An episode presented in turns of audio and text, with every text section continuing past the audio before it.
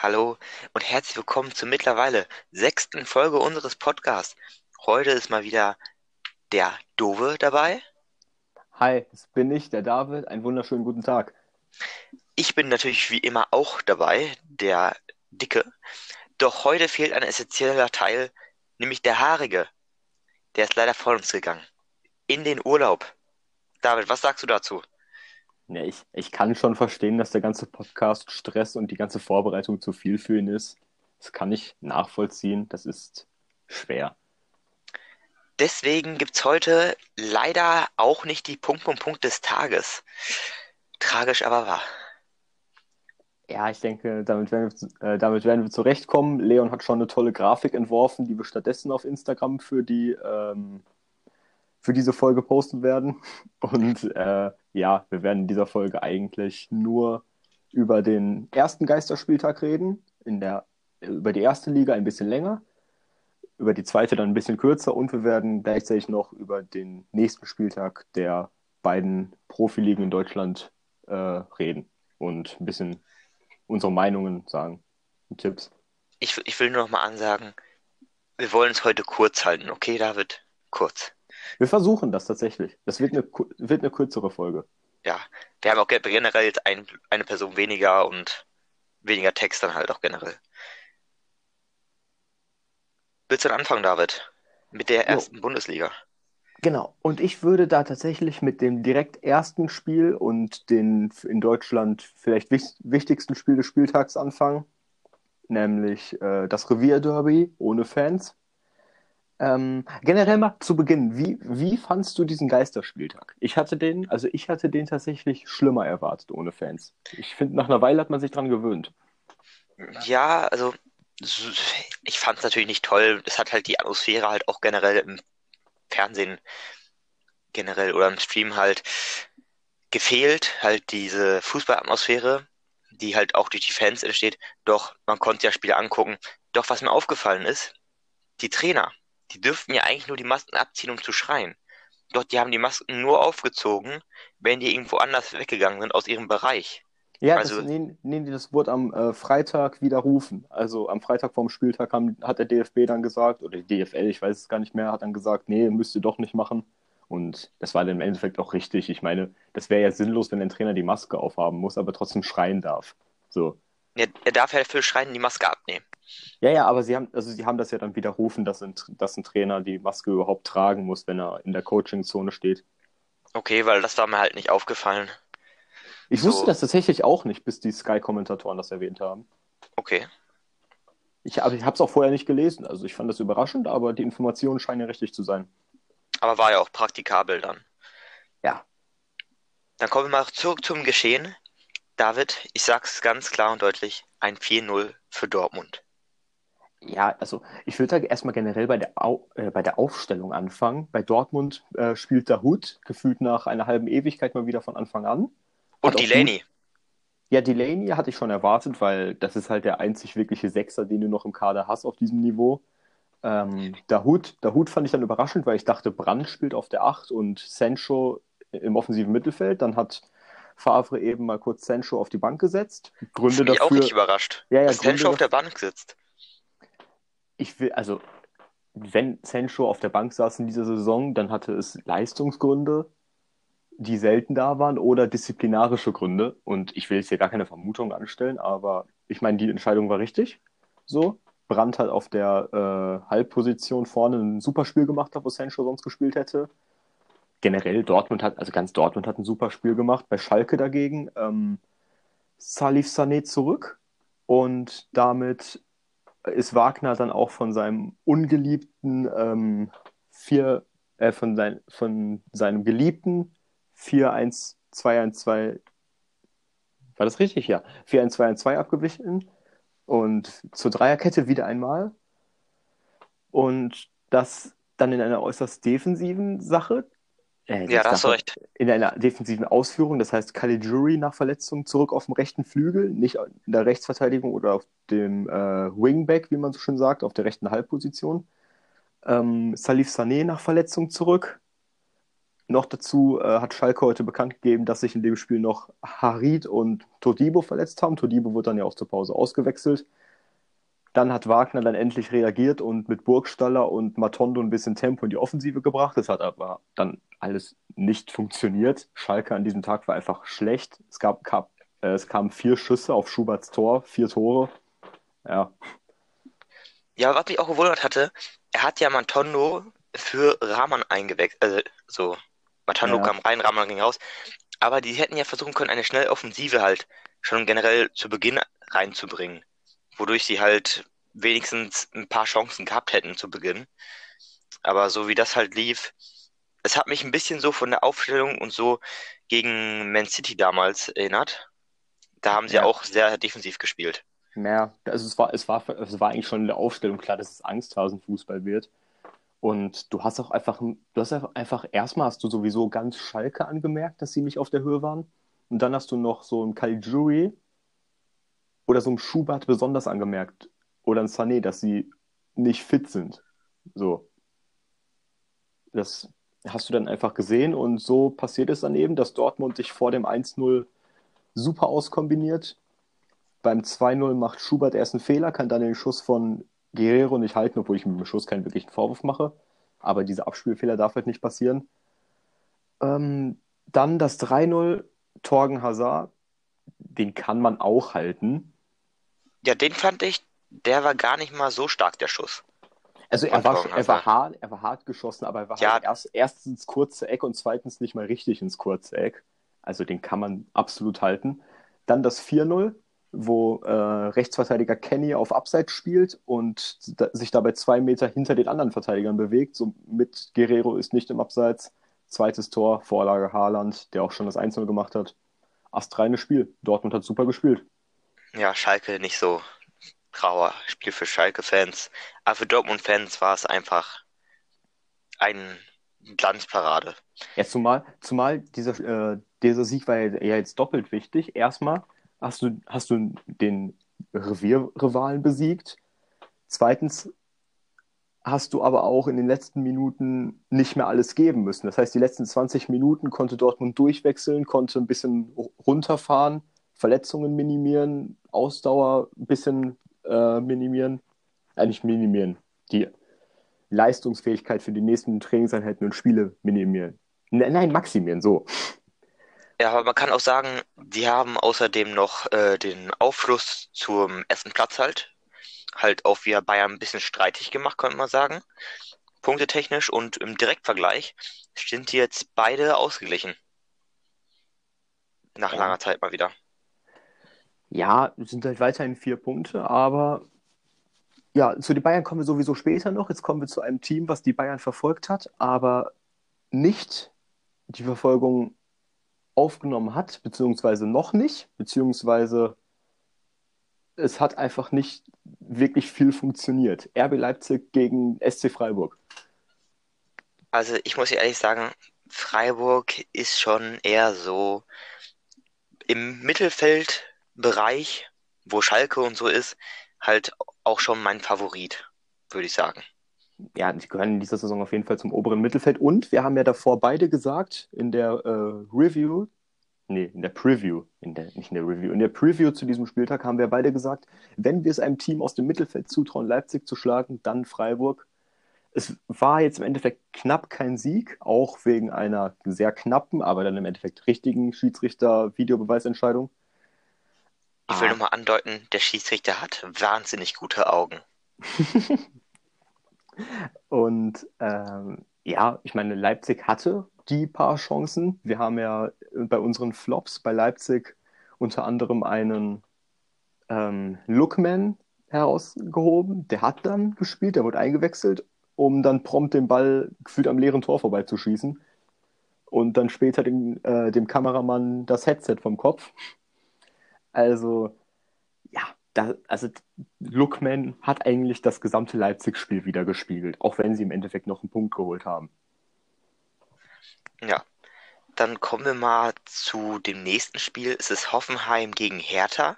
Da ist sogar meine Lieblingsszene des ganzen Spieltags passiert. Baumgartner hat Jahrstein in die Klöten geschossen. Und ich sag dir, das war bestimmt mit voller Absicht. Weil er hätte auch ins Tor schießen können, aber er hat es nicht getan. Boah, ich weiß, also bei Hoffenheim weiß ich an dem Tag echt nicht, was Absicht war und was nicht. Also, Ich glaube, die hatten einfach keine Lust mehr gehabt. Da haben sie gesagt, so, das gewinnen wir doch eh nicht mehr. Schieße ich mal in die Eier. Das passt schon. ja, du hast auch einfach, also erstmal bei der Hertha hat mich überrascht, dass Ibisevic gespielt hat. Ich hatte eigentlich im Sturm zum Beispiel einen Schick gefordert. Ähm, nee, nicht einen Schick, Piatek. Ich verwechsel die beiden immer. Schick spielt bei RB Leipzig. Ein Piatek gefordert. Ähm, und ja, Ibisevic hat dann getroffen. Ich will jetzt gar nicht so viel zu den Abstandseinhaltungen bei den Jubeln der Hertha sagen.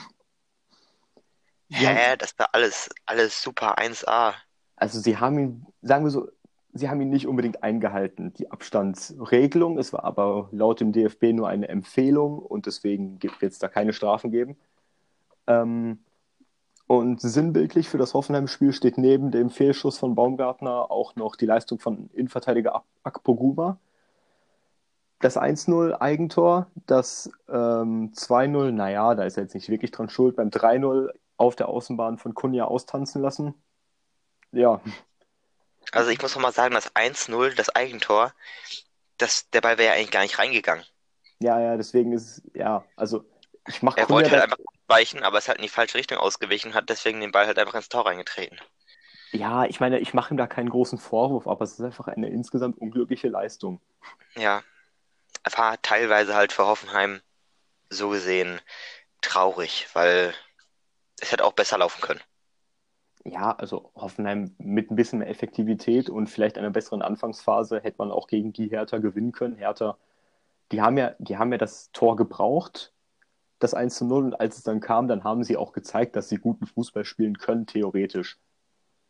Also ich habe Hertha dann zu Beginn sehr viel Flanken gesehen, einfach von einer Seite zur anderen Seite die ganze Zeit, bis halt irgendein Spieler in die Mitte gelaufen ist und dann ist halt das 1-0 geflogen. Ja, die, diese Seitenverlagerungen sind ja so typisch Labadia. Und ja, im Endeffekt hat Labadia in seinem ersten Spiel für die Hertha die ersten drei Punkte geholt. Das nicht so unverdient. Und mal schauen, die Hertha hat jetzt ja zum Beispiel wieder den ähm, Nachbarn, äh, den Union Berlin, heißt es, nee, den ersten FC Union Berlin, so äh, überholt. Aber zu denen kommen wir später noch. Jetzt kommen wir erstmal zum Abstiegsknüller, wie wir es vor dem Spiel gesagt haben. Ich habe gesagt, dass wir das unattraktivste Spiel des Spieltags. Ganz so schlimm war es tatsächlich nicht. Also Düsseldorf hatte Chancen, unter anderem vier Treffer am Aluminium. Aber auch Paderborn hätte mit dem letzten Angriff noch das Spiel gewinnen können. Ja, das ist halt einfach, es sind nicht unbedingt gute Vereine, also es sind gute Vereine, aber in der zweiten Liga wären sie auch recht schön. Ähm, und sie haben jetzt halt eigentlich in gleicher Stärke gekämpft, obwohl Düsseldorf halt eigentlich auch mehr raus hätte machen können. Ja, also Düsseldorf war jetzt schon die bessere Mannschaft, aber im Endeffekt, nach der letzten Chance hätte sich auch niemand bei, über einen Sieg von, Düssel, äh, von Paderborn beschweren können. Ich meine, Flanke in die Mitte, auf einmal ist da Antwi Ajay frei vom leeren Tor und schießt den drüber. Und wenn du so ein Spiel verlierst als Düsseldorf, dann ist das mal richtig bitter. Also so richtig bitter. Nicht nur die Art und Weise, wie du verloren hast, sondern auch, du hast gegen ein Team verloren, was unter dir steht, was quasi die letzten Chancen gerade ergreift. Ne? Ja, aber da musst du dich auch nicht mehr wundern, wenn du in die zweite Liga kommst. Also, wenn du so gegen Paderborn verlieren würdest, Ja, also das sind dann so, das sind dann halt so diese typischen Spiele, die du dann auf dem Weg zum Abstieg auch noch verlierst. Aber sie haben es nicht. Im Endeffekt wäre ein Sieg für Düsseldorf natürlich verdienter gewesen. Und ja, aber ich denke, Düsseldorf steht ja weiterhin auf dem ähm, Relegationsplatz mit vier Punkten zum 15., mit ähm, fünf Punkten zum 17. Und ein Platz über dem 15. ist weiterhin der FC Augsburg, der das Heimspiel gegen den VfL Wolfsburg verloren hat. ja, obwohl die teilweise äh, 2-1 geführt haben, doch dann haben sie 1 zu 2 verloren. David, was sagst du denn dazu? Also kurze Aufklärung für die, äh, für die Zuhörer, die das nicht mitbekommen haben. Ähm, Wolfsburg führt 1-0. Ob verdient oder unverdient, naja, ich meine, es war ein relativ ausgeglichenes Spiel. Es waren generell sehr viele Spiele ausgeglichen, wie ich fand. Überraschend viele. Aber okay. Ja, Ähm, auf jeden Fall, Wolfsburg führt, Augsburg gleicht Anfang der zweiten Halbzeit aus. Nächster Standard, wie beim 1 zu 0. Äh, nicht wie beim 1 zu 0, wie, wie beim 1 zu 1. Das 1 zu 1 für Augsburg übrigens Eigentor und zwar doppelt. Also Brooks köpft den Ball aufs eigene Tor, Castells fängt ihn nicht richtig, der geht gegen die Latte gegen Castells und Tinietwei drückt ihn dann irgendwie über die Linie. Auf jeden Fall ähm, dann nächste Freistoßflanke von Max von der rechten Seite. Flanke kommt auf die Leihgabe von Wolfsburg im Trikot von Augsburg unterwegs. Kopfball, Tor. Videobeweis schaltet sich ein. Florian Niederlechner steht im Abseits und behindert Castells bei der Sicht. Ich finde, er behindert ihn nicht wirklich, aber die Regelung ist halt so, wenn er davor steht, ist es Abseits. Und dann in der 90. Minute kommt Ginczek, der eingewechselt wurde, den ich eigentlich in der Startelf gesehen hatte, und zeigt mal eben, warum er eigentlich in der Startelf hätte stehen sollen und macht das 2 zu 1. war es nicht sogar 90. plus 1, David? Ja, ja, habe ich ja gesagt. Also neu- 90. plus irgendwas. Also ganz, ganz, ganz, ganz bitter.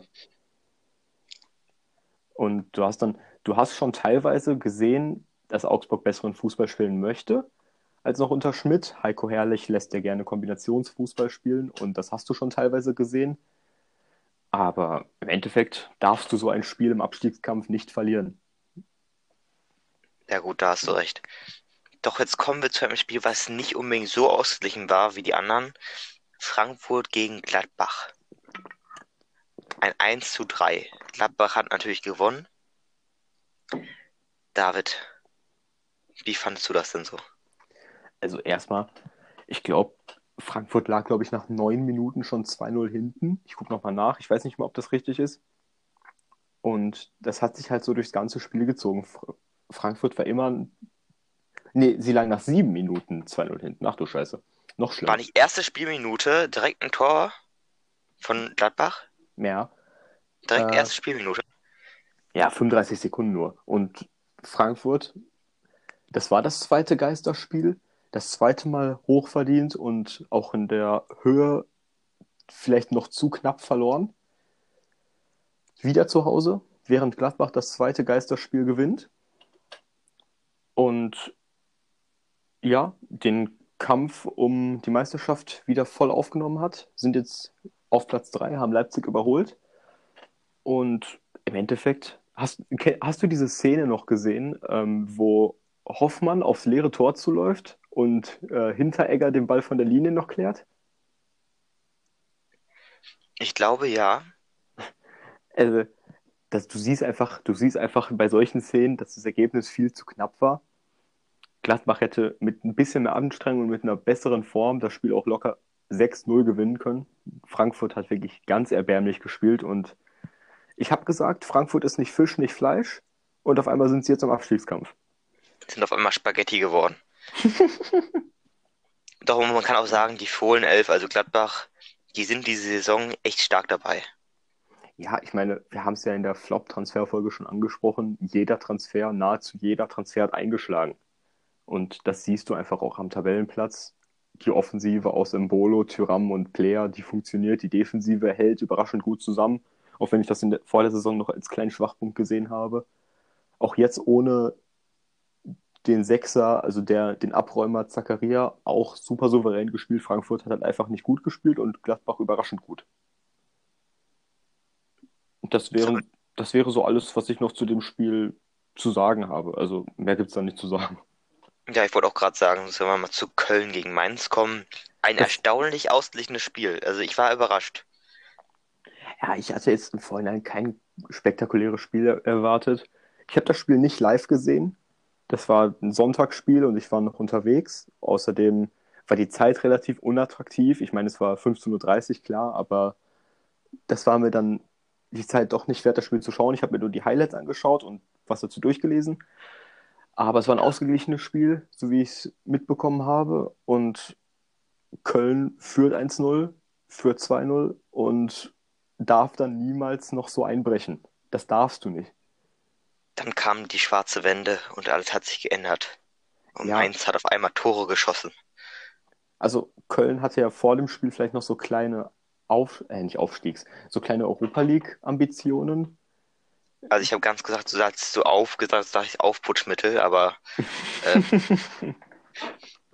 das nicht so unbedingt beim Fußball.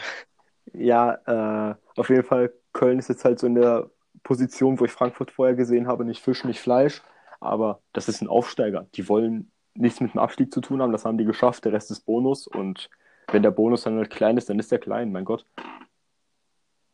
Und Mainz hätte im Endeffekt noch dreifach punkten können mit ein bisschen mehr Glück, aber im Endeffekt hat Köln in den letzten Minuten dann doch wieder mehr Druck gemacht und so geht das unentschieden in Ordnung. Mainz bleibt 15., hat aber weiterhin den vier Punkte Abstand zu Düsseldorf und wir kommen zum nächsten Team, was jetzt mit ein bisschen Pech wieder unten reinrutschen kann, sich aber gegen Bayern nicht so schlecht äh, angestellt hat.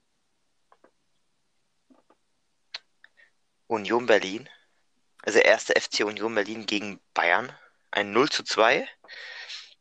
Es war jetzt nicht unbedingt ein so spannendes Spiel, meiner Meinung nach, aber Bayern hat halt, was denkt man anders über Bayern? Bayern muss doch gewinnen.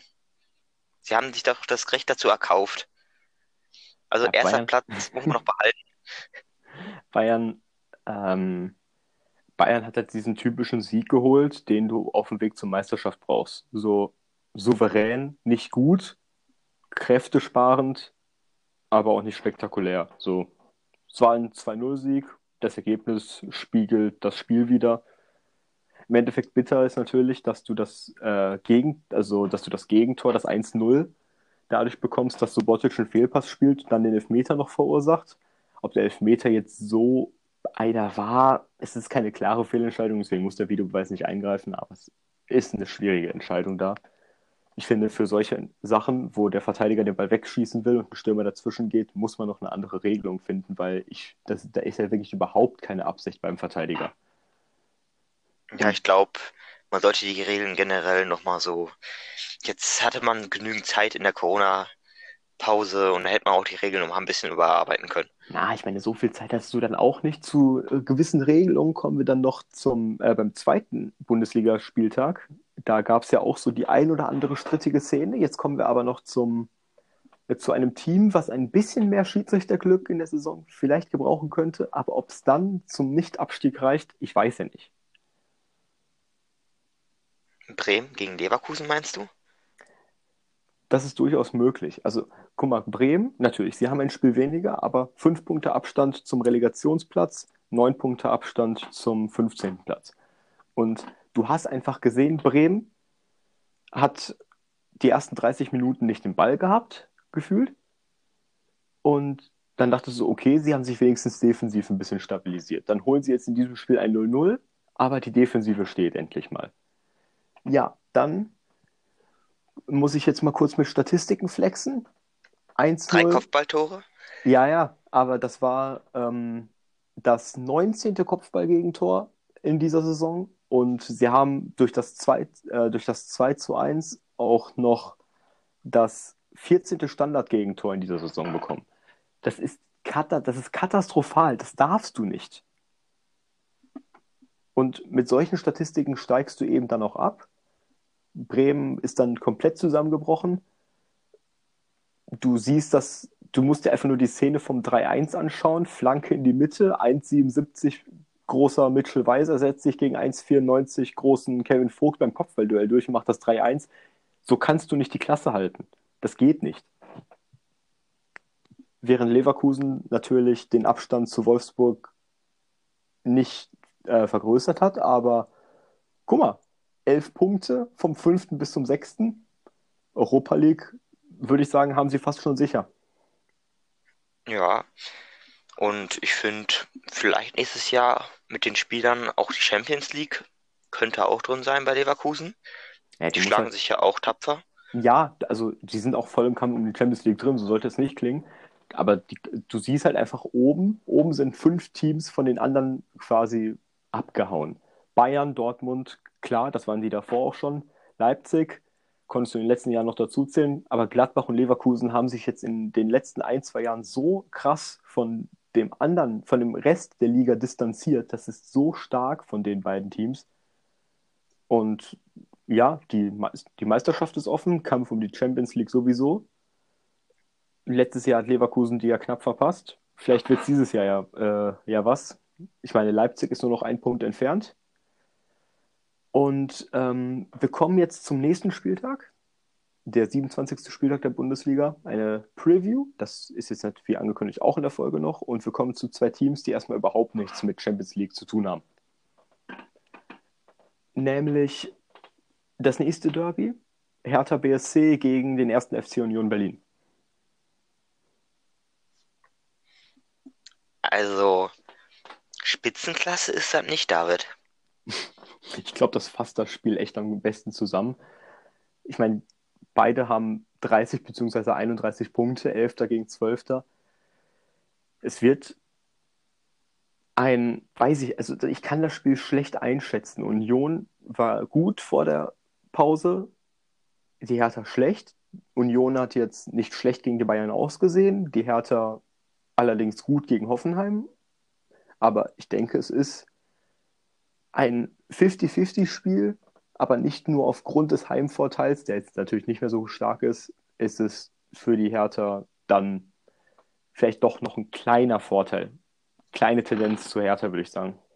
Ja, ich würde auch sagen 60-40 Hertha.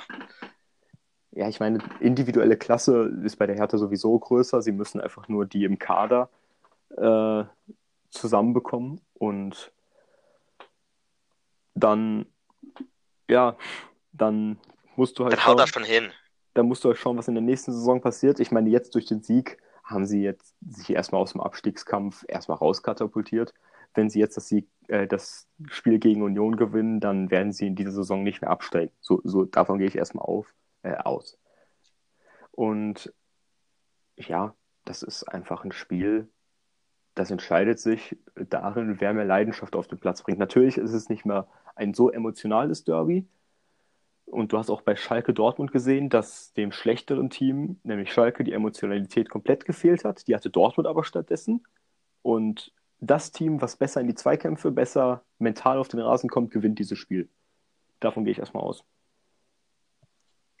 Ja, das ist, ist wahrscheinlich eine gute Vorhersage, David. Ja, ich bin stolz auf mich. Ja, ich eher weniger auf dich. Ah, danke. Soll ich zum nächsten Spiel kommen oder willst du das machen? Nö, hau du mal raus. Äh, das nächste Spiel ist von zwei Teams, die wir gerade noch sehr gelobt haben für ihre guten Auftritte. Borussia Mönchengladbach gegen Bayer Leverkusen. Kampf um die Champions League. Vielleicht auch Kampf um die Meistertitel, auch wenn die beiden Teams sich da eher gegenseitig die Punkte wegnehmen, wenn man das auch auf die Bayern bezieht. Aber es ist vor allem jetzt erstmal ein Kampf um die Champions League. Wie schätzt du das Spiel ein? Also ehrlich gesagt, würde ich stark auf 50-50 plädieren. Doch ich finde, Gladbach hat sich einfach in dieser Saison schon stärker herausgestellt. Ach, obwohl Leverkusen ist auch so gut dabei. Aber ich bin doch eher für Gladbach. So ganz, ganz kleines bisschen eher für Gladbach. Denke ich, dass die da eher was reißen können. Ja, also ich bin wirklich gespannt. Beide Teams haben jetzt ja wirklich top wieder reingestartet. Beide Teams hatten auch einen Gegner, der dann dementsprechend in einer sehr schlechten Verfassung war. Äh, bin gespannt, wie das beide Teams jetzt übertragen können. Die Saison von beiden finde ich sehr ausgeglichen. Also Gladbach hat jetzt mit hat jetzt mal in der einen Situation ein bisschen mehr Glück gehabt, wo Leverkusen vielleicht ein bisschen Pech gehabt hat, dann hast du halt zwei Punkte mehr. Aber Ansonsten es wird, das ist wirklich ein 50-50-Spiel in Perfektion.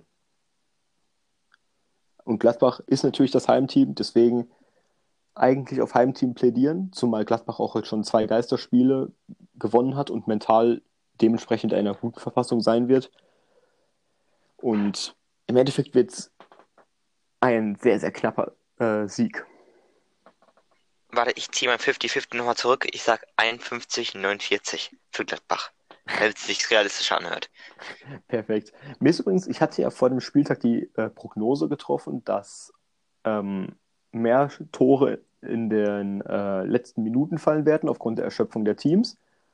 Aber da die Trainer dann doch so reichlich durchgewechselt haben, kam gar kein wirklicher Spielfluss mehr zustande und es gab kaum Last-Minute-Tore. Ähm, noch so was zu Statistiken. Die Laufleistung war sogar besser von den Teams als an den Spieltagen zuvor.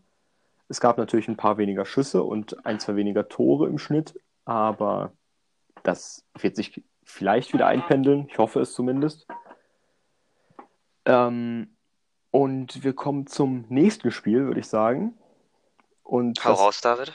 Es ist ein Spiel von ebenfalls zwei Teams, die den Neuanfang wieder einigermaßen hinbekommen haben. VfL Wolfsburg, Sieg in Augsburg, Borussia Dortmund, deutlicher Sieg gegen Schalke.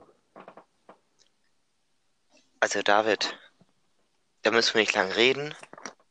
Dortmund wird gewinnen. Ja. Hast du gerade schon wieder getrunken, David? Ja, tatsächlich. Immer hier am Trinken. Nicht ja. mal eine Woche trocken. ich habe seit, ich glaube, inzwischen dreieinhalb Monaten keinen Alkohol mehr getrunken. Ne? Aber okay, passt auch gar nicht dazu. Ähm, war nur eine kurze Nebeninformation. Natürlich, Dortmund spielt die bessere Saison. Dortmund hat den besseren Kader. Dortmund hat die noch bessere Form. Dortmund ist einfach ein Top-Team. Und ich glaube, also ich bin echt gespannt, vor allem, ob ähm, Dahut und Delaney wieder so stark spielen werden. Ich, also ich glaube nicht, dass Witzel und Chan wieder fit sind zum Spiel. Das glaube ich auch nicht. Und ich traue es den Wolfsburgern zu, dass sie vor allem Dahut viel besser aus dem Spiel nehmen können und damit quasi den, das Bindeglied zwischen Verteidigung und ähm, Angriff stoppen können durch Schlager, Arnold oder wen auch immer du dagegen die aufstellst. Das traue ich denen schon zu. Das Problem ist nur, Dortmund hat einfach enormes Tempo, womit vor allem die Wolfsburger Verteidigung jetzt nicht wirklich mithalten kann. Ähm, und im Endeffekt, es spricht nicht viel für Wolfsburg, sagen wir es mal so. Sollen wir zum nächsten Spiel kommen, David?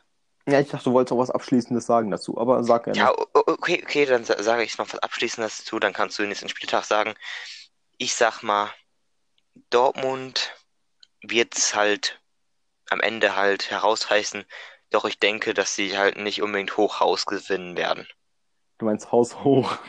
ja, Hochhaus, Haus hoch. Ah, alte Gleiche. Hochhaus gewinnen werden, ja gut. Ein, ähm, ein Team, von dem ich das sowieso seit Jahren nicht erwarte und noch nie erwartet habe, ist der SC Freiburg, die am Samstag um 15.30 Uhr ebenfalls spielen und zwar gegen Werder Bremen. Also vielleicht ist da doch ein hoher Sieg drin. Ob, obwohl, da weiß ich nicht, weil, also ich würde sagen, Werder Bremen jetzt momentan nicht unbedingt so der beste, also jetzt generell nicht unbedingt der schlechteste Verein, doch die sind halt nicht unbedingt so in Topform momentan.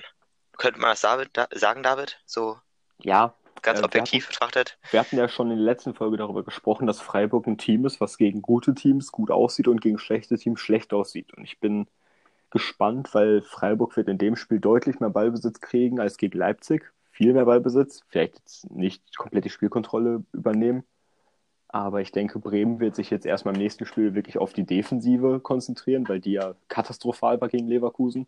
In der Offensive hatten sie ja wenigstens noch ein, zwei gute Szenen. Und du hast ja in der Offensive auch einen Raschitska, einen Davy Selke, einen Klaassen ist ja wieder zurück, die ja dann wenigstens ein bisschen was kreieren können. Ist eigentlich Scha äh, Sargent momentan verletzt? Äh, ich glaube, er hat nicht gespielt.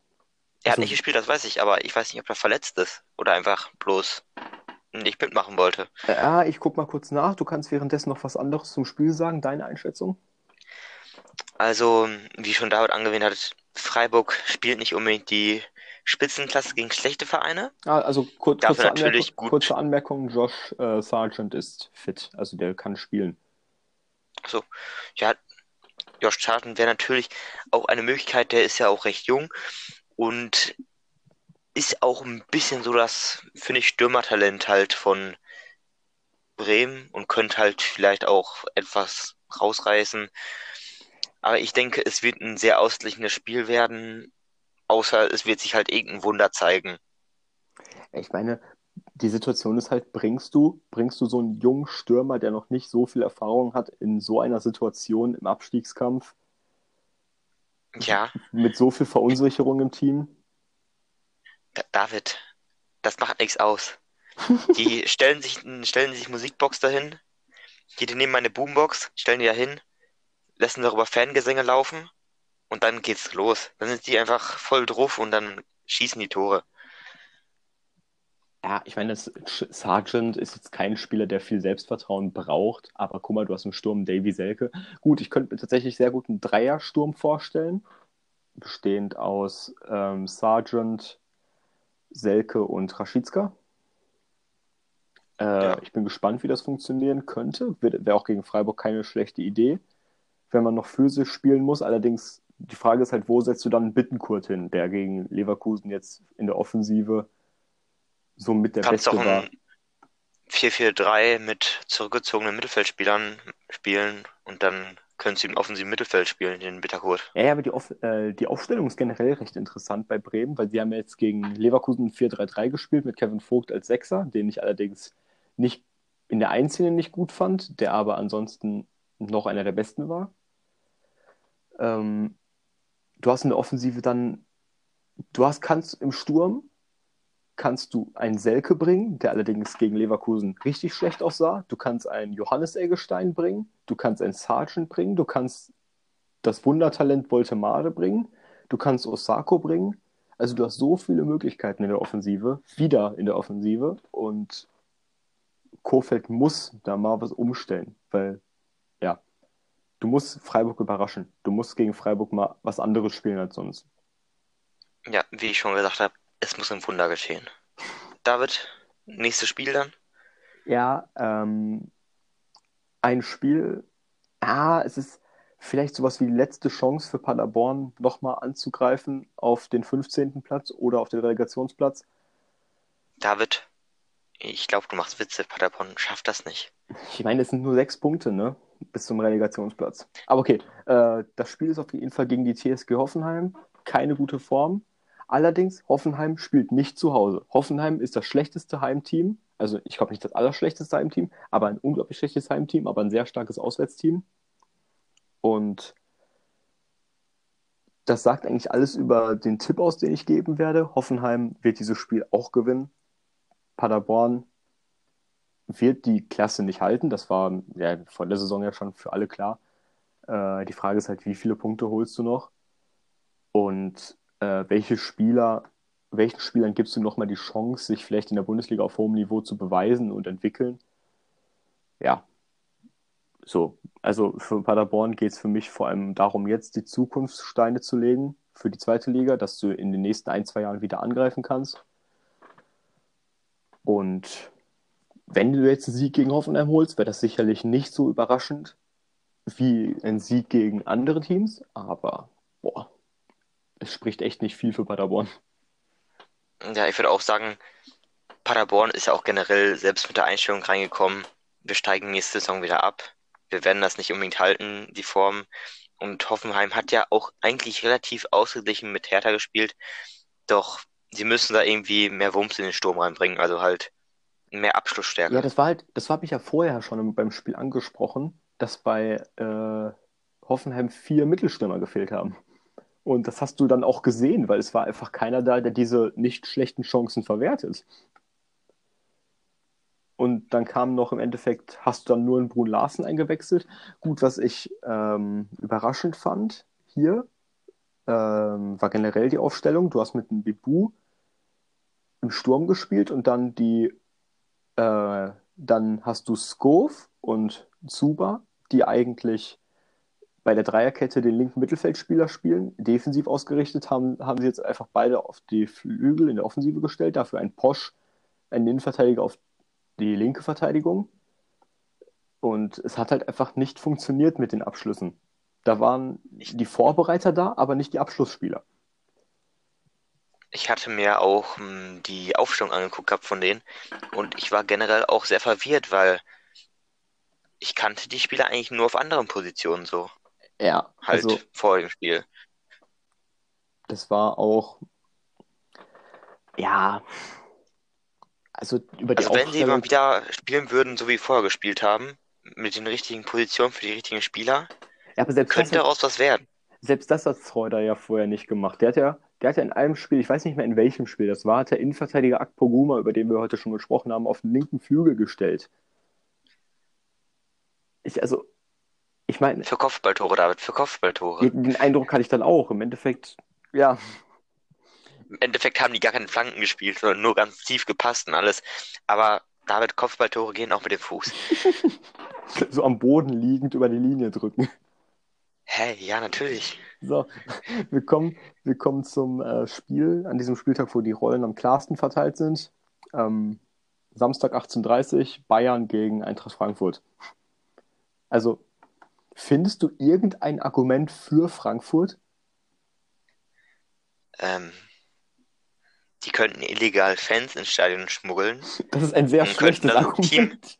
und könnten dann irgendeinen Team Spirit wiederfinden und dann doch vielleicht einen Ausgleich schaffen und dann in der 90. plus 50 schießt Bayern dann nochmal ein Tor, obwohl es nur drei Nachspielminuten gab. Okay, aber hast du, hast du irgendwelche ernsthaften Argumente für Frankfurt? Nee, also ich dachte, bei Frankfurt gibt's nichts Ernsthaftes, also deswegen habe ich auch den Joke gebracht, aber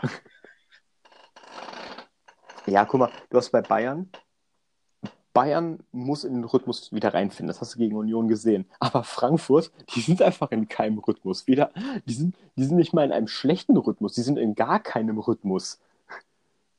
Also, das war ja wirklich teilweise lachhaft, die letzten Spiele. Die haben jetzt, glaube ich, die letzten vier Spiele verloren. Und natürlich, gegen Bayern holst du als Team immer ein paar extra Prozente raus. Das ist so. Das ist bei jedem Team so. Auch gut, außer bei Dortmund, wenn sie in München spielen, aber das ist eine andere Sache. Ähm, ja, Bayern, ich meine, sie spielen, das haben wir auch schon gesagt, die spielen dann nach diesem Spieltag in Dortmund, englische Woche, vielleicht schonen sie ein paar Spieler. Das wäre das einzige Argument, was noch irgendwie halbwegs für Frankfurt sprechen könnte. Aber das war's soweit. ja, dann komm zum nächsten, David, komm zum nächsten Spiel. Ja, dieses Mal drei Sonntagsspiele. Frag mich nicht, warum die DFL das so gemacht hat. Ich hinterfrage da generell nicht mehr so viel. Ähm, David, Zeitmanagement. Alles ist Zeitmanagement. Da will man nachmittags nochmal grillen gehen. Passt nicht vom Fußballspiel her, verschieben wir mal. Dann kann ich nachher noch grillen gehen. Alles Zeitmanagement, David. auf jeden Fall ähm, Schalke gegen Augsburg. Und das ist das Duell der Krisenteams. Schalke hat zuletzt von ein paar Teams richtig auf die Fresse bekommen. Und Augsburg hat, glaube ich, aus den letzten acht Spielen zwei Siege geholt oder aus den letzten neun Spielen zwei Siege geholt. Also, welches Team wird weniger katastrophal spielen, ist die Frage vor diesem Spiel. Also ich würde sagen, Augsburg. Aber ich muss auch dazu sagen, ich wäre vielleicht sogar. Wäre wär das in Schalke gewesen, das Spiel? Äh, ist das Spiel in Schalke? Ja. Ja, dann wäre ich da wahrscheinlich auch gewesen sogar. Hätte dafür noch Tickets bekommen.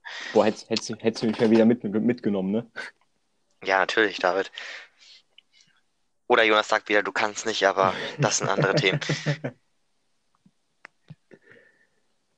Ja, geht weiter. Aber generell, Augsburg fand ich halt, ist jetzt wieder stärker zurückgekommen aus der Corona-Krise.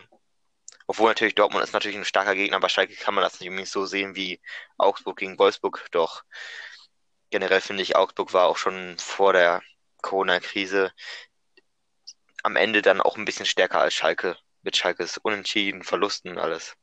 Ich meine, Augsburg war ja nicht wirklich besser. Augsburg war vielleicht weniger im Fokus der Öffentlichkeit, weil, Weniger schlecht. ja, oder so. Weil Schalke hat dann mal ein 5-0 von Leipzig kassiert, ein 5-0 von Bayern oder was, 4-0, keine Ahnung, 3-0 von Köln. Ein Unentschieden gegen Paderborn. Also zu Hause ist das ja wirklich auch nicht gut. Hä, das war ein super spannendes Spiel. Paderborn hat Also ein ich, bisschen dominiert. ich, ich fände es wirklich interessant, wenn Augsburg gewinnt. Ich weiß nicht, für welches Team ich hier sein soll. Ich tippe erstmal auf ein Unentschieden.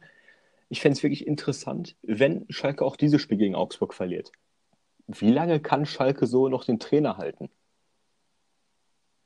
Also ich bin dafür, dass die einfach irgendein Vorstandsratmitglied einfach als Trainer dahinsetzen und dann einfach sagen, ja, wir haben lange keine Lust mehr, neue Trainer zu kaufen und haben, der macht das schon. Schalke hat ja gerade nicht mal das Geld dafür, ist das Problem. Können, können, Sie, ja, können Sie sich überhaupt eine Trainerentlassung leisten?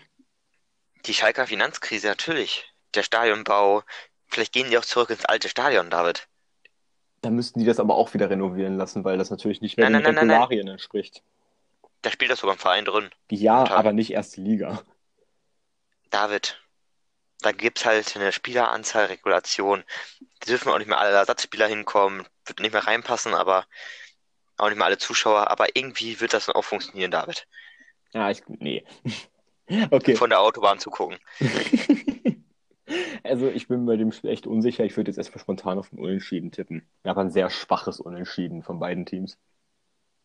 Ja. Haust du nächstes Spiel raus? Ja. Ähm, Mainz gegen Leipzig, das vorletzte Spiel, was wir ein bisschen tiefer gehend behandeln. Danach kommen wir zur zweiten Liga. Ähm, Mainz gegen Leipzig, Mainz Abstiegskampf, Leipzig kleiner Rückschlag im Meisterschaftsrennen, aber die Rollen sind klar verteilt.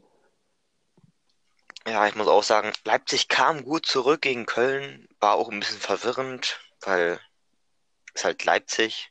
Ähm, und äh, nicht Leipzig, Mainz, wechsle ich jetzt Mainz und Leipzig, Mensch, gegen Köln. Ähm, Mainz ist halt ein bisschen verwirrend, dass die jetzt wieder unentschieden gegen Köln gespielt haben. Ich weiß nicht, ob das jetzt wirklich unbedingt so an Köln lag oder vielleicht hat Mainz doch mal irgendwie Kraft aufgebracht. Und ähm, Leipzig ist halt einfach leider klar bis Hals Mainz. Ja, also im Endeffekt, meine Leipzig muss das Spiel gewinnen. Sie haben sich schwer getan, jetzt wieder in den Rhythmus reinzufinden. Aber wenn sie wieder ins Pressing kommen, dann wird das ein Sieg, den du dir als Team, was die Meisterschaft gewinnen willst, nicht entgehen lassen darfst.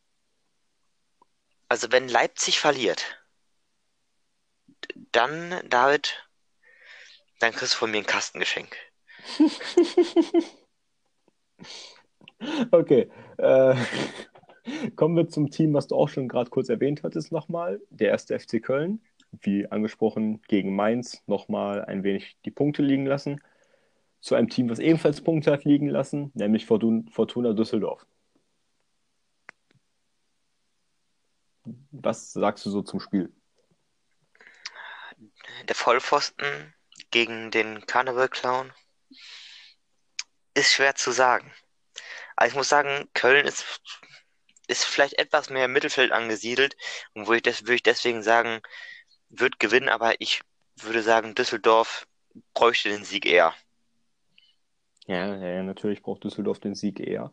Und vielleicht geben die das nochmal die ein, zwei extra Prozente. Ich meine, Köln hat jetzt ja einen kleinen Rückschlag er erlitten im Kampf um Europa, wenn du es so sagen kannst. Um Europa. Die wollten ganz Europa einnehmen, Köln, und dann auf einmal das. äh, aber im Endeffekt, ich glaube tatsächlich, dass Köln das Ding trotzdem gewinnt. Also das. Sind wir dann durch mit der ersten Bundesliga? Ja, tatsächlich. Wir sind durch mit der ersten Bundesliga und wir kommen zum ähm, vergangenen Spieltag der zweiten Liga. Das ist jetzt natürlich ein wenig mehr im Schnelldurchlauf. Wir nehmen jetzt auch schon seit, ich glaube, knapp 30 Minuten auf. Mehr, oder? 50. 50 David. Ja, aber wir haben am Anfang ja noch ein bisschen daran geredet, was du rauscutten musst. Ja, okay. trotzdem 50. Komm, ja, kommen wir auf so 5, 45, so. Egal. Äh, wir kommen zum ersten Spiel. Jan Regensburg, Holstein Kiel. Hat sich sogar gereimt. Perfekt. 2-2. Äh, und boah, im Endeffekt, Kiel war besser. Regensburg hat dann durch einen Elfmeter, der meine, meiner Meinung nach nicht mal einer war, noch das Unentschieden geholt.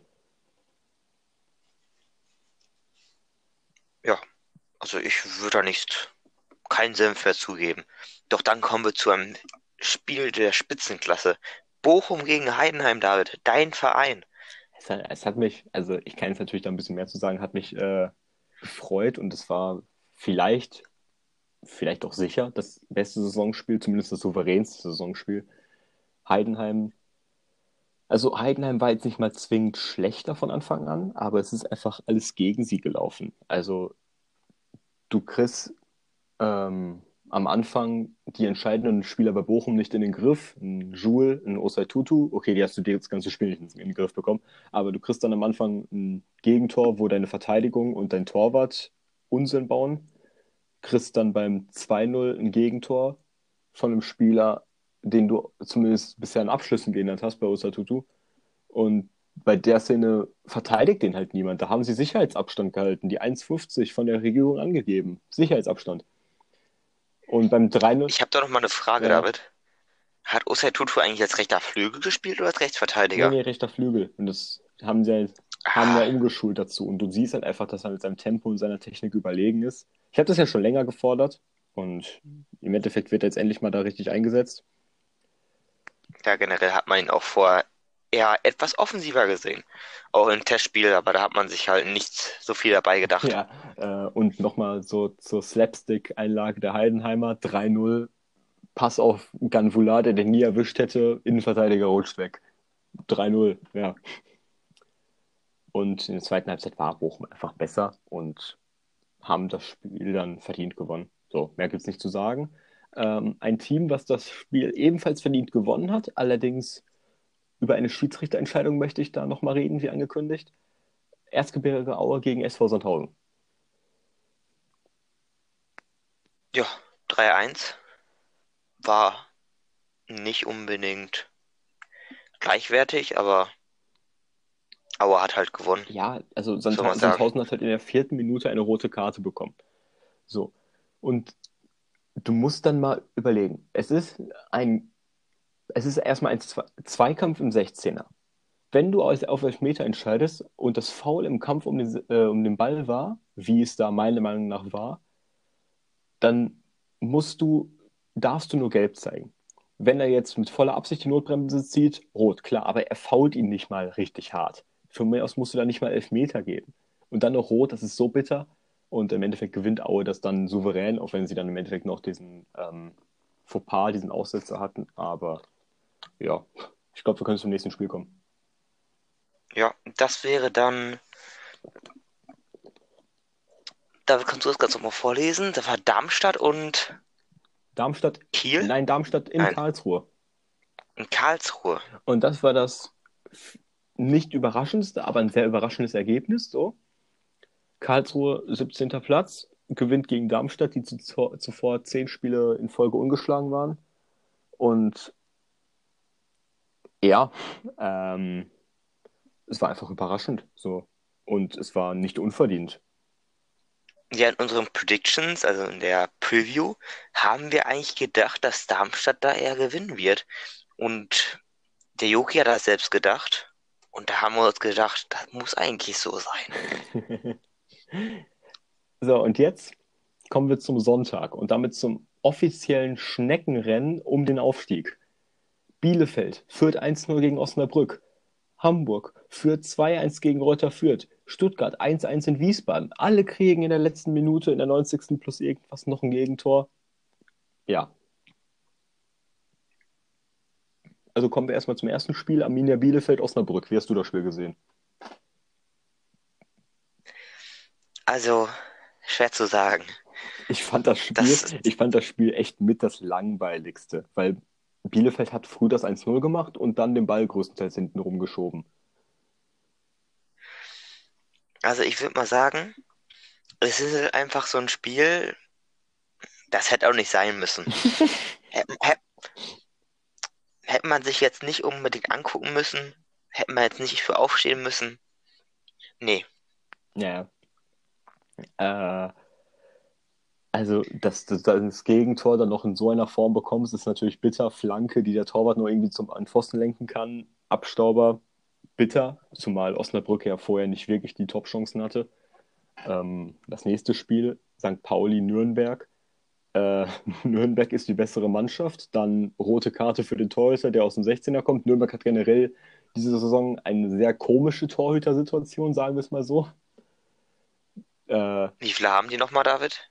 Also sie haben fünf Torhüter schon eingesetzt, äh, nee, vier Torhüter eingesetzt oder fünf, ich weiß es nicht mehr. Und jetzt ist halt wieder der erste gesperrt, der auch schon verletzt war. Also das ist einfach. Nürnberg ist diese Saison auf der Torhüterposition echt, echt, echt bitter besetzt. Und guck mal, sie sind jetzt auf Platz 15 und haben zwei Punkte vom 17. Wenn Dresden gewinnt, auch nur zwei Punkte vom 18.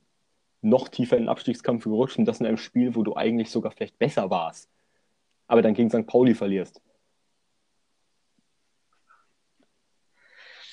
Also für mich ist das für Nürn also aus Nürnbergs Sicht unbegreiflich, wie man so ein Fauxpas erleben konnte. Es hat für mich irgendwie Puff gemacht in meinem Kopf und ich meine, hat mich irgendwie verwirrt. Ich meine, St. Pauli hat sich ja jetzt erstmal aus dem ähm, Abstiegskampf ein bisschen freigeschossen auf Platz 9. Sagt in der zweiten Liga zwar nicht viel, aber 33 Punkte, das sind immerhin schon fünf über dem Relegationsplatz, okay? Das ist für zweite Liga viel. Ähm, ich glaube, die werden aufsteigen, David. Ja, so sieht's aus. äh, kommen wir zum nächsten Team. Hamburg hat mitbekommen. Ähm, scheiße, Heidenheim hat verloren. Bielefeld hat noch einen Unentschieden geholt. Weißt du was, wir sind mal nett, wir kriegen auch noch ein Gegentor gegen Kräuter führt. Ich, also ich habe das, hab das Ganze in der Konferenz gesehen und so wie ich es mitbekommen habe, war das Spiel ausgeglichen, echt ausgeglichen. Im Endeffekt war es auch okay, dass es 2-2 gefallen ist, aber du darfst im Aufstiegskampf nicht so noch das Gegentor bekommen. Niemals. Also das. Da muss ich zustimmen. Ich habe ja auch die Konferenz gesehen und man hat einfach gesehen, es war ausgeglichen.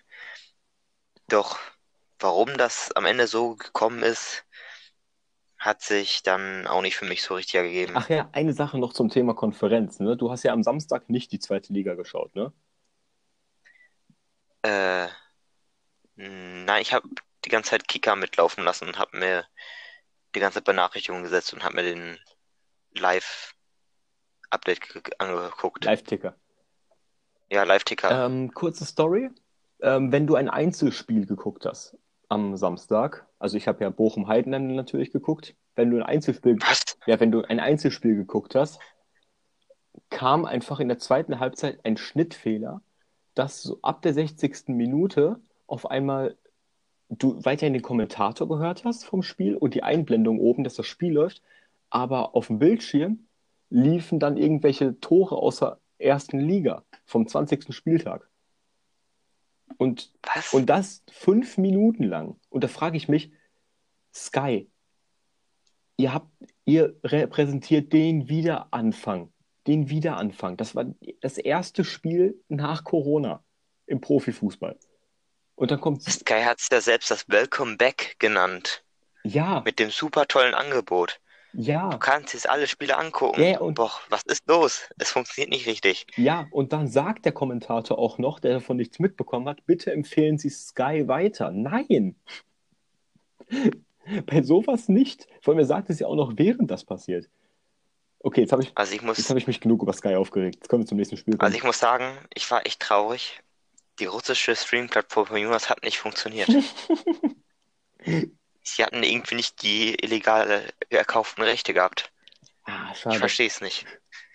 So, ein Team, was jetzt ähm, im Endeffekt gegen das Ergebnis geklagt hat, hatte in Wiesbaden verloren. Wien Wiesbaden gegen Stuttgart und ich fand das Spiel vor allem in der zweiten Halbzeit echt ein gutes Spiel. Wien hat dann geführt durch den Konter, Stuttgart ist angerannt, Wien hatte Konterchancen, Stuttgart hatte Riesenchancen, 1-1. 90. Minute. Flanke kommt in die Mitte. Stuttgarter ist mit der Hand dran. Hand über Schulter. Hand über Schulter heißt Elfmeter. Videobeweis. Aber die Schiedsrichter haben es nicht erkannt. Der DFB hat am Tag danach dann noch gesagt, dass ähm, der Elfmeterpfiff, der dann trotzdem gegeben wurde, nicht berechtigt wäre. Und jetzt gibt es eben Einspruch dagegen. Was glaubst du, haben sie Chancen, den Einspruch zu gewinnen? Ich glaube, wegen der momentanen Zeit denke ich, dass sie da gewinnen werden, weil generell so die Leute, die darüber richten, dann eher so mal ein Auge zudrücken werden. Oder halt im Gegenteil einfach gesagt wird, nein, wir haben gerade so viel zu tun mit Corona, das ist zu lächerlich für uns. Na, ich, Also bitte. du Chris, also du, ich weiß, also ich, keine Ahnung, das ist ja irgendwie die Saison des Einspruchs, hatten wir schon mal mit ähm, Hamburg und Jatta. Also ich würde mal empfehlen, geht mal in den Supermarkt. Ist ja nur Quarantäne. Der Supermarkt gehört zu meiner Wohnung dazu. Grüße gehen raus an Heiko, herrlich. Ähm, Im Endeffekt ist es natürlich bitter für Stuttgart, aber Einklage finde ich dann doch zu hoch. Also. Dann kommen wir zum letzten Spiel des Spieltags, David. Ja, das, Aber das, ach, David, was sehe ich denn hier? 3. Juni, Mittwoch. Ach, ist ja noch gar nicht gewesen. das dauert noch so ein bisschen, zwei Wochen. Sind das nicht sogar drei Wochen insgesamt? Nee, zwei. Heute ist der 20. Zwei? Ja, stimmt. Tragisch.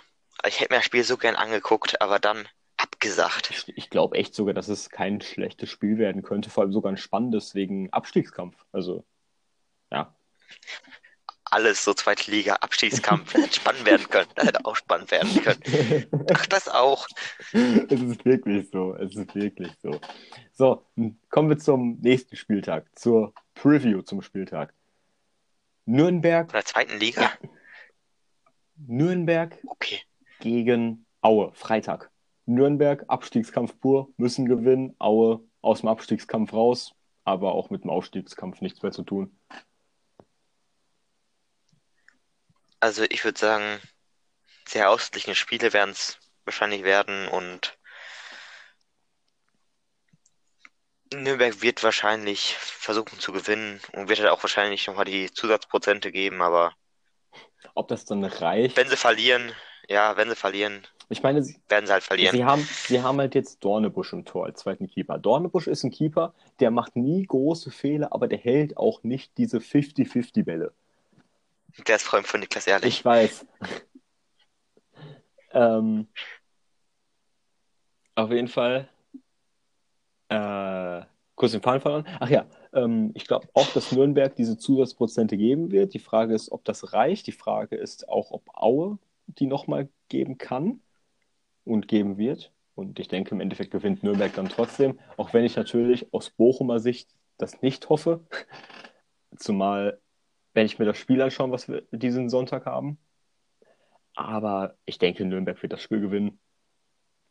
Auch wenn es kein schönes Spiel wird. Sollen wir fortfahren, David? Jo, willst du das machen?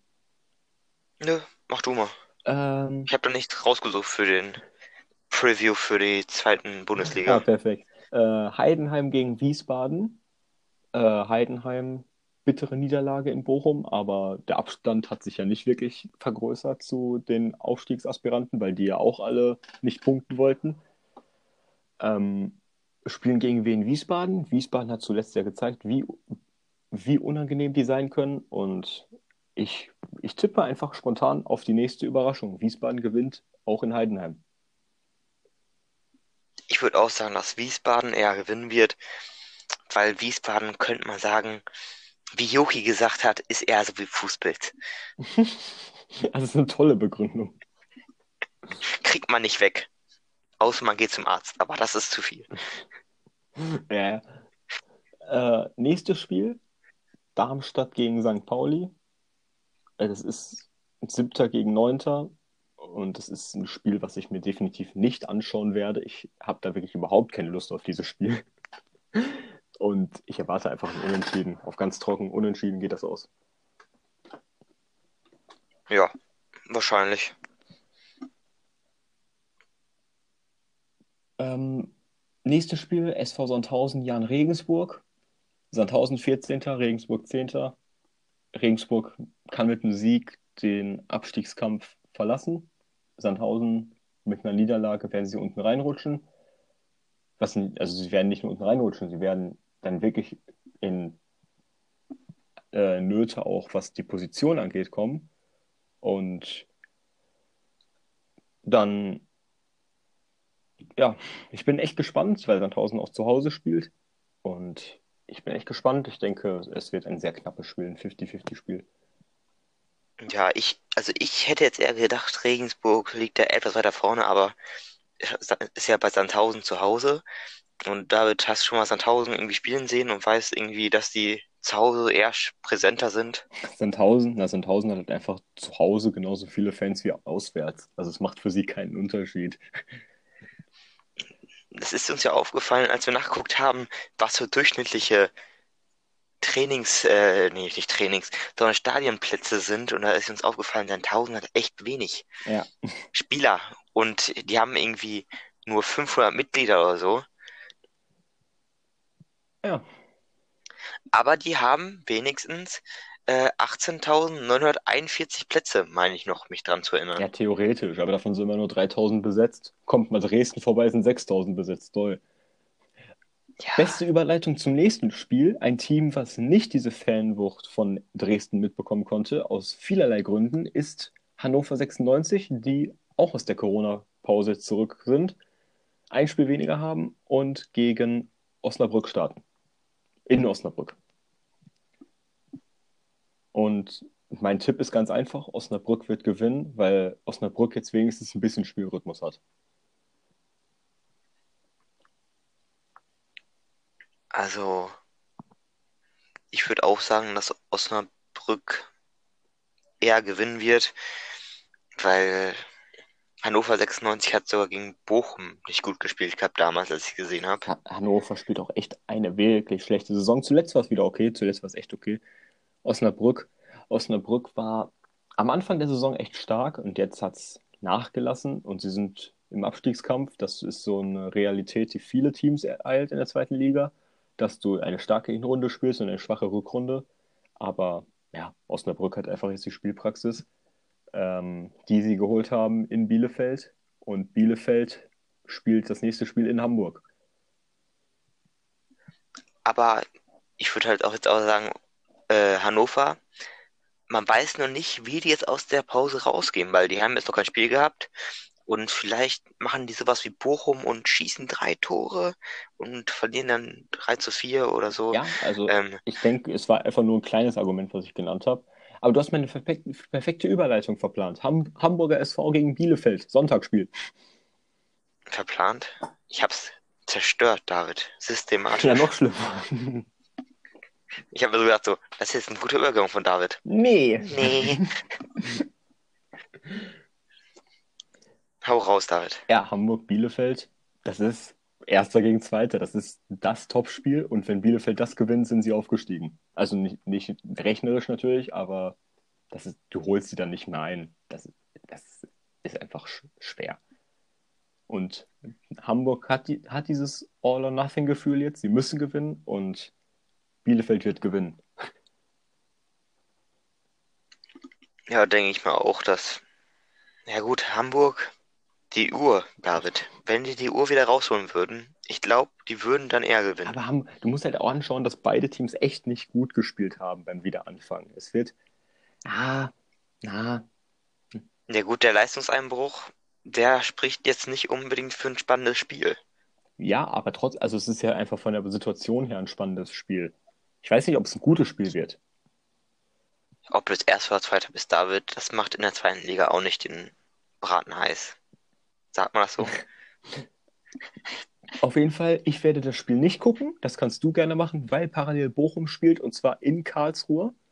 Und ähm, Bochum auswärts ist sowieso schon schwierig. Allerdings hat Bochum gegen den 16. und gegen den 18. schon auswärts gewonnen in dieser Rückrunde. Jeweils etwas glücklich und knapp, aber gewonnen. Und jetzt spielst du gegen, in, bei dem 17. Ich habe leichte Hoffnungen, aber Karlsruhe hat überraschend jetzt gegen Darmstadt gewonnen und es wird ein 50-50-Spiel. Ja, ich wäre dann auch, ja. 50-50 hört sich immer gut an, obwohl meine 51-49 hört sich natürlich auch toll an, aber in der Situation würde ich doch sagen 50-50. Ja, ich meine, ich, find- ich, also ich fand dann doch, dass Bochum besseren Fußball gespielt hat als Karlsruhe. Aber die Frage ist halt, wie sehr wird Bochums guter Fußball gegen Karlsruher Kämpfer dominieren? Der wird, Ich habe gerade ganz kurz das, äh, ich habe gerade ganz kurz was falsch verstanden. David, rede mal weiter. bei den Karlsruher Namen. Da habe ich ein H verstanden. äh, ja, also das wäre alles, was ich zum Spiel zu sagen habe. Wir kommen zum nächsten und zum letzten Spiel für heute. Holstein Kiel gegen VfB Stuttgart. Okay. Also, spannend, David. Echt spannend. Ich meine, Stuttgart muss ja auch gewinnen. Müssen Bielefeld jagen. Hä, hey, was ist denn mit dem Spiel von Dynamo Dresden eigentlich? Du hast ja gesagt, letztes Spiel. Ja, Dynamo Dresden gegen Fürth ist ja auch abgesagt. Hä, hey, nein, das ist verschoben. Da steht schon ein Termin fest, David. Ja, das ist am 9.6., als ob ich das jetzt schon, als ob ich das jetzt schon vorhersagen kann. Hä, David? Das, das wird das Topspiel sein am 9.6. Das ist in... Ich glaube, das ist das einzige Spiel am 9.6. Ja, das ist in drei Wochen.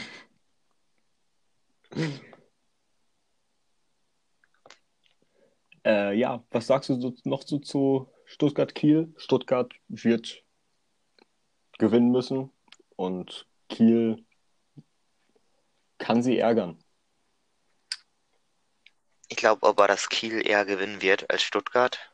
Hm? Ja, interessant. Ja, obwohl Stuttgart könnte natürlich auch mal was raushauen und mal so ein bisschen Dominanz zeigen. Ich meine, Domin ich denke, Dominanz in Sachen Kiel Ballbesitz und. Feld und so hatten sie ja in Kiel auch, nur halt keine Effektivität. Ja, aber ich meine halt im Abschluss und Effizienz-Business.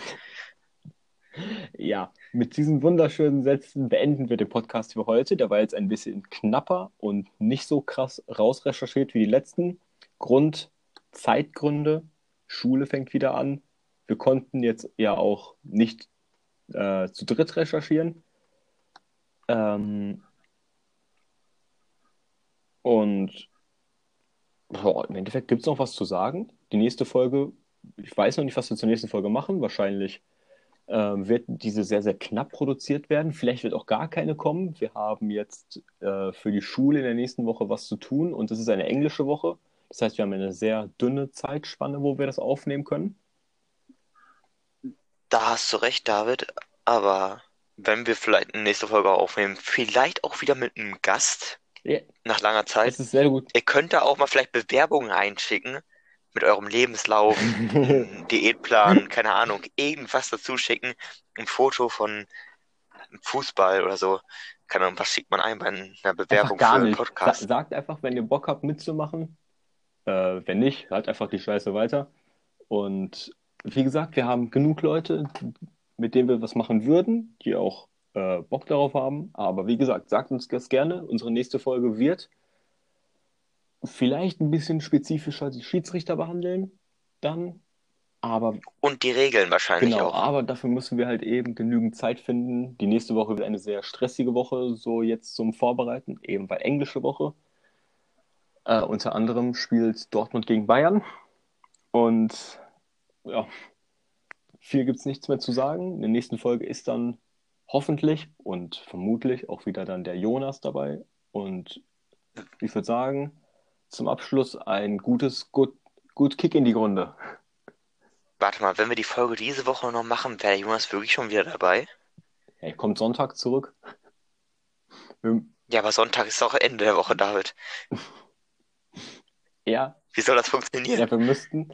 Also es wird echt schwierig. Ja, gut. Also wir haben echt einen strengen Zeitplan hier. Ja, dann wiederhole ich mal Davids Aussage. Gut Kick Und und damit wir hören uns. ciao.